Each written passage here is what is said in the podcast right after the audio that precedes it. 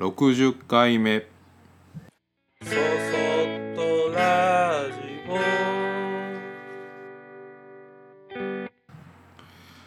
皆さんこんにちは。こんばんは。そそっとラジオ木又俊吾です。えー、今日で60回目ですね。だいぶやりましたね。ね。まだまだ続けようと思ってます頑張ります。うんと20代の時はあんまりこうあんまりっていうか正社員で働いてたわけでもなかったので、えーお金がとにかくない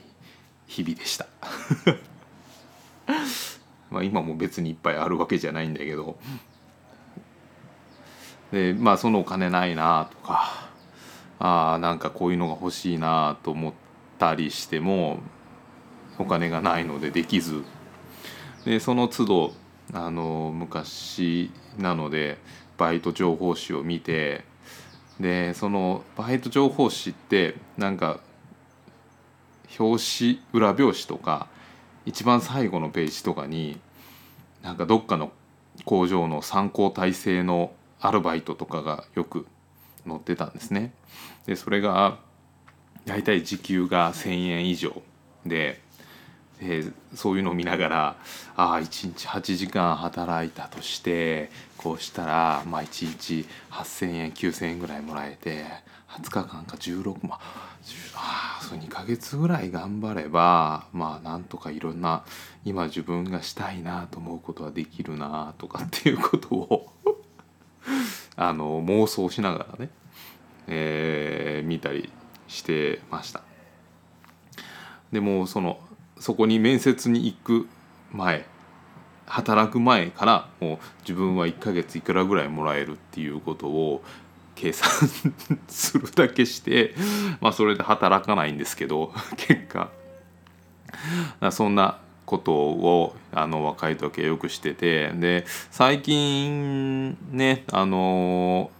なんだったっけ最低賃金自体も結構徐々に上がってきてるのでチェーン店とかでバイト募集とか書いてあると時給1,000円以上のものもなんか、うん、そんなに珍しくない状態なのでパッと見た時にえ1,000円以上？と思うとなんかちょっとなんかそんなつもりはなくてもちょっと働こうかなとかって こう心が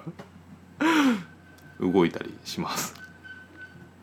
で、まあ、なんかこうあれをこうしてとかこうなってこうなってさでこうなったらこうなっていいよねみたいなことを話しながら計画とか企画を考えるのがあの好きでで、まあ、今でもそういうことをしたりとかしてそれをこうイベントであったりとか展示であったり、まあ、商品であったりとかそういうことに転換していってます。でまあうん出かける時もどこどこに行くには朝何時ぐらいには出なきゃいけないとかでそこに行く途中にこんなところがあるからそこでお昼ご飯を食べようかみたいなことを、あの考えて予定を組むのが、まあ、根本的に好きなんですね。で好きだからそういうこと考えてやるんだけど、あのその立てた計画に自分自身の行動を縛り付けてしまい何時までにどこどこに行かないとその自分の考えたことが遂行できなかったっていうことに対してちょっとモヤモヤモヤモヤしてイライラすることもよくありました。でありましたっていうのは子供が生まれて、えー子供と一緒に行動するようになってからはまずもって計画通りに物事が進むっていうことがないんだっていうことを強く、えー体験してでそれからはなんかもう計画を、えー通りに進まない前提で行動するようになってからなんかその計画を、えー一生懸命立てなくなったというか、うん、まあ無事に最後「ああ楽しかったね」って言って帰れればいいかぐらいの気持ちに慣れてきました。で計画と結果っていうのはとてもあの密接親密な関係があってで、まあ、仕事だったりとか今の社会の中ではその制度親密さ密接な関係の制度をどれだけ上げれるかっていうことがとても重要とされてますね。例えばこんだけのことを、えー、得るためにはこういうことをしてああいうことしてっていうそういう計画企画プランニングそれをプレゼンテーションをしてけあのみんなから賛同を受けて仕事をするみたいな、まあ、難しい話とかにもなるんだけどごちゃごちゃしたねでもそういうような何かその自分たちが得たい結果っていうものに対してどういうアプローチをするかっていう計画っていうこともすごく重視されてます。まあ、それはねちょっとのことでたくさんの成果が得られれば得られればやっぱり嬉しいですからね。で僕自身は自分で作ったものを作ったものを販売してでそれで生計を成り立たせています。それはもう本当に買ってくださる皆さんがいるからこそそういったことができるんだなっていつも感謝をもの気持ちを持ってるんですけどあの生計を立ててるっていうことはまあきれい事を抜きにしてやっぱりあの売り上げっていうものを必ず作らないといけない。これはもううんともうこれは必ず義義務ですね。これができないことには自分の作ったもので生計を立てるということができないっていうことなのでなのでその義務を、えー、まずは、え、やり始めた時なんか特にそうですが果たせるように一生懸命やってました。で好きで始めた仕事なんだけど売り上げを上げるためにと思って必死にやっているといつの間にかなんかすごい辛いことになっていくんですね。なんか好きだったからこそ余計になんか息苦しくなるというかうんなんかすごい嫌な気持ちになるんです。これはもう、まあ、まあ僕だけかもしれないんだけどあの僕はすごいある時期辛く切ない時間が流れてました。であのまあ例えば食事でも大好きなおかずうんとまあ例えば若い頃で考えるとあの唐揚げとか、まあ、揚げ物とかねそういうものを毎食毎食食べなければいけないってなると最初の方はよくてもやっぱり嫌になってきますよね。でそれと同じような気がするんです自分の好きなことをしてそれを仕事にしていくっていうのは。で、まあ、そう考えた時に僕は自分の好きなことっていうのがうんと白ご飯のような存在になれるといいなと思って唐揚げとかだと好きすぎるからそうじゃなくて毎日食べても飽きないような当たり前の存在になるようになればいいなと思ってうん苦しみながらも自分との距離感っていうのをずっと作っていっていてでそれは今でもあのたまにど自分との自分とその自分の仕事好きっていうこととかそういうのの距離感ってどうなんだろうっていうことはあの気をつけています。でまあちょっとずつ調整してチューニングしたりもしてます。で少しずつ最初始めた時っていうのはまあもちろん必死だったんだけど少しずつ売り上げが安定してきて気持ちに余裕が出てきた時にふとこう目にした言葉があって売り上げを目的化しないっていう言葉がありました。で売り上げがなくて余裕がない時っていうのはいやそんな売り上げがなきゃあのやってらんないからみたいなことは思ってたんだけど まあ余裕が出始めるとあなんかちょっとああそうなのかもっていうふうに思えるように僕の中ではあってでそれはなんか自分の中であのまだ未発見の大切なことの一つだと思った感じの出会いだったんですね。なんか自分の中にはもともとそういうのが大事だよと思ってはいたのに売り上げを上げるっていうことに必死になりすぎてえー、見失ってたというか発見できてなかったようなことだったんですが。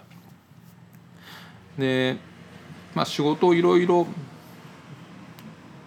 長く長く時間いろんなことを続けていくと結果っていうものは水物でどんなにこう緻密な計画を立ててバッチリやったとしてもうまくいかない時って本当にうまくいかないんです。でその逆に何にも考えずに まあこれとこれあるしさこれでやっちゃおうよみたいな感じでやってびっくりするぐらいいい結果が出ることがあって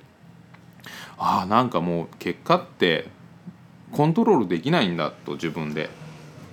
ある時に思ってからは自分がコントロールできることだけを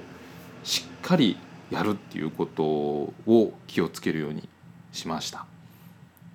でそれはどういうことかっていうとうんとまあ僕の仕事でいうと例えばイベントとかをやるっていう時に結構気になるのは雨が降るか降らないかとかっていうのは結構気になるんですね。雨が降るとお客さんが来な来来づらくなるとかなんかそういうことを思うんだけどもあの僕自身が雨を降らせないようにすることはできないわけで降った時の対処はできても降らせないことはできないから降るか降らないかはその時の運試しみたいに思うようにしてそれよりも来てくれたお客さんが雨の中でも来てよかったと思えるような楽しいことを作ることに自分の力を注ぐようにしたっていうような感じですね。なので自分のやれることコントロールできること例えばやる気を持ってずっとその準備にかかるとか当日元気に元気 子供みたいだね子供の運動会みたいだけど当日元気にあのお客さんと関われるようにするとかそういう部分を調整してであとはもう野となれ山となれみたいな感じにするようになってから不思議となんかその結果っていうのがどんどんどんどん良くなってきてもいるんです。本当この関係は不思議だなと思ってはいるんですけどきっと何か僕たち人人間が目に見ることができない何かはあるんだろうなっていうふうには思っています。でなんかうまくいかない時ほど余裕がない時ほど自分の関与できない部分にも一生懸命こう頑張ってあれもこれも完璧にしなきゃと思って一生懸命自分自身は頑張ってるつもりでもよくよく俯瞰してみるとただただ空回りしてるだけであの努力っていうことに酔いし頑張ってる自分に酔いしれてるだけで大切にしなきゃいけないところ頑張らなきゃいけないところを見落としてるようなあの状態だったなっていうふうにも思います。でまあ、ちょっとそのさっきの話に戻るとお出かけの時もお出かけ自体が目的なのに計画お出かけする工程道中を遂行することがいつの間にか目的になっちゃって予定通りじゃなくなると不機嫌になっちゃうとかってもうなんかもう本末転倒もいいところで一緒に出かけてるやつははた迷惑よね。こっちが計画を立ててこの通りやろうよ。このこういうふうにしようって言って行こうって言っていいよって言って一緒に行ってこっちが立てた計画通りにならないから不機嫌になるってもう 最悪ですよね。まあそんなになんかあの完璧にしようっていうのは似てるような気がします。でまあ結果じゃあどういうことかっていうと今の僕の考えでは入り口と出口だけをはっきりさせてその道中はてんてこまになろうがあべこべになろうがなんか最後ああまあ楽しかったねっていう感じになったらいいやっていうふうに思うようにしています。でそういうふうに思えてからは自分自身が想像した以外の出来事言うたらトラブルとかハプニングとかそれはいい意味でも悪い意味でもなんだけどそういうところにある自分自身が想像もしなかった面白い出来事と出会えることでもあるんだっていうことにも気づかされて余裕を持って対応するから自分自身の中にない新しい発見もできるようになりました。でなんかこう計画を立てるとその計画通りやらないといけないっていうなんかちょっと律儀な真面目な部分っていうものがまあ出る人もやっぱたくさんいてでその中だけで自分自身を動かそうとしようとするとなんかその、えー、範疇から出ないっていうことだけに一生懸命になっちゃってそこの本当の目的だったりそこの外にある大切なことに気づかないこともあるから。まあ、適度に適当になんかその計画と結果っていうものと関わっていけるといいんじゃないかなというのが今日のお話でした。そそっとラジオでは皆様からのご意見ご感想をメールにてお待ちしております。メールアドレスは soso アットマークグッドの G ポイントの P 数字の53ドットネットそそアットマーク GP53 ドットネットこちらまでお待ちしております。それではまた次回。